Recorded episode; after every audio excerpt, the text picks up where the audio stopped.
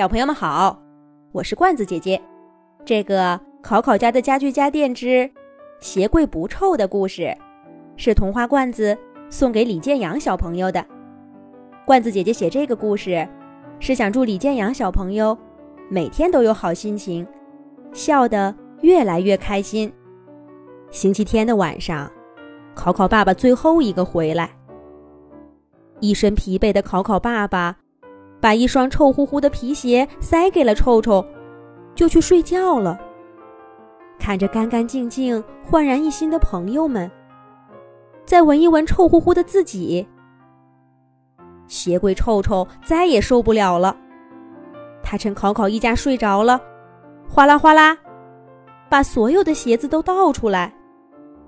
他自己呢，就大开着门儿，让臭味儿。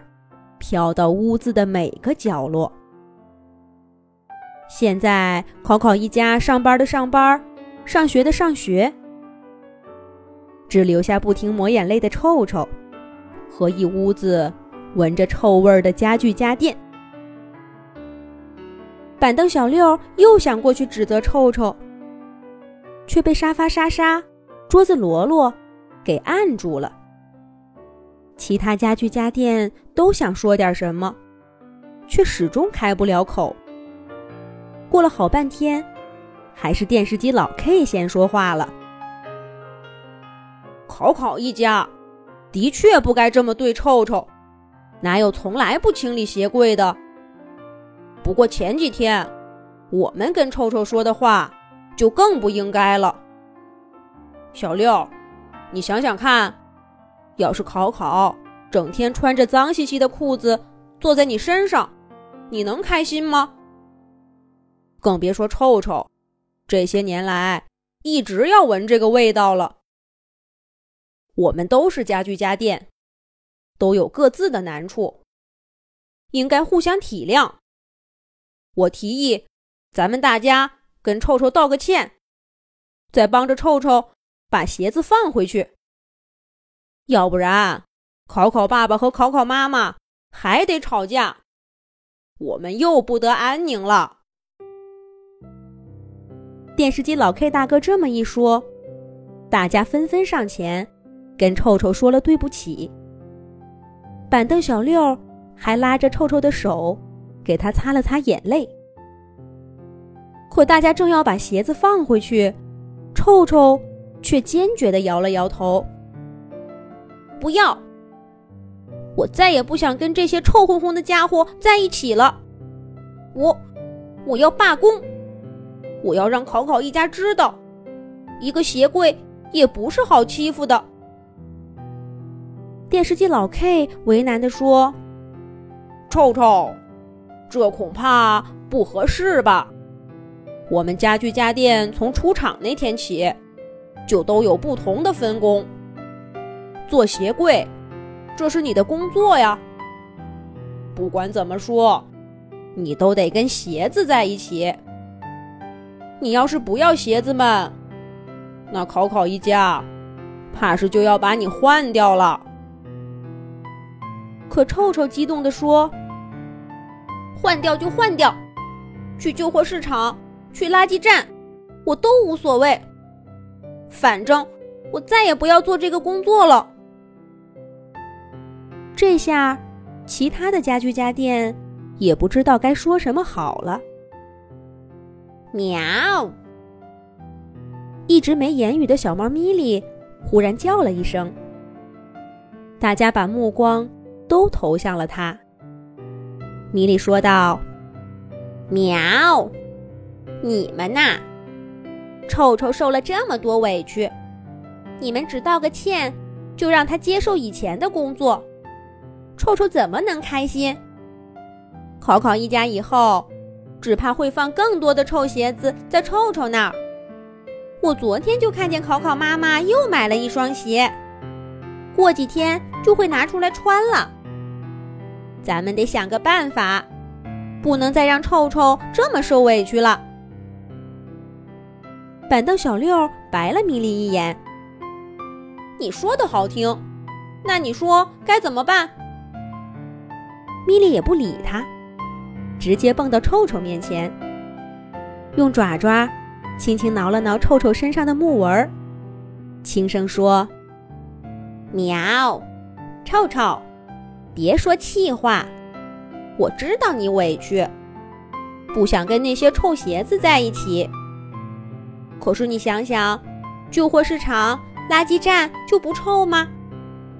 上一次我去找沙发莎莎的时候，去过那里。”我保证，那里不会比考考家更舒服的。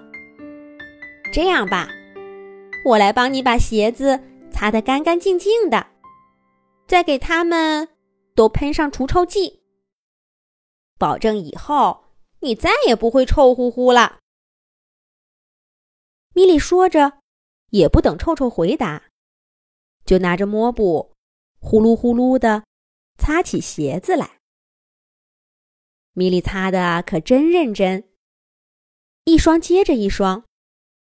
板凳小六他们看臭臭没反对米莉的话，也都过来帮忙。考考家的鞋子可真多，但家具家电们也不少啊。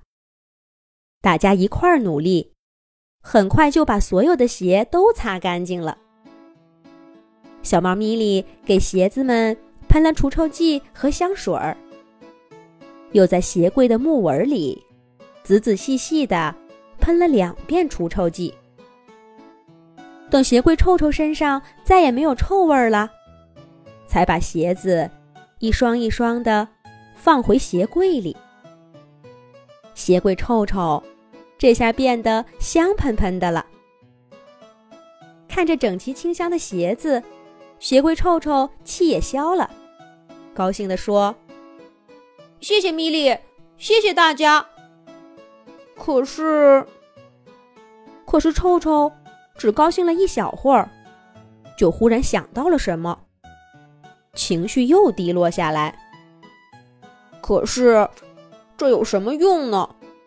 要不了几天，考考家又会把鞋子弄脏，到时候我又要变得臭乎乎了。”总不能，总不能让你们天天给我洗澡吧？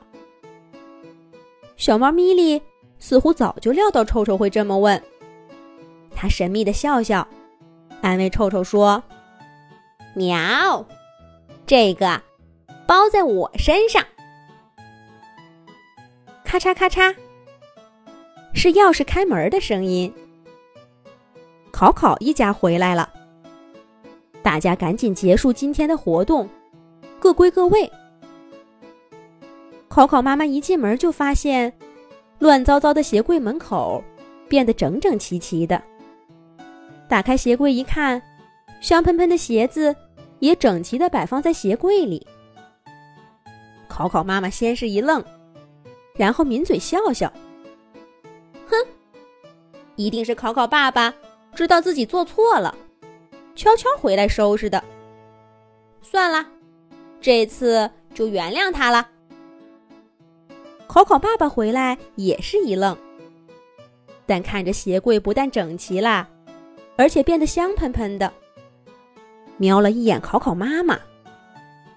哦，一定是考考妈妈回来先收拾了。嗯，我以后还是注意点儿，别再捣乱了。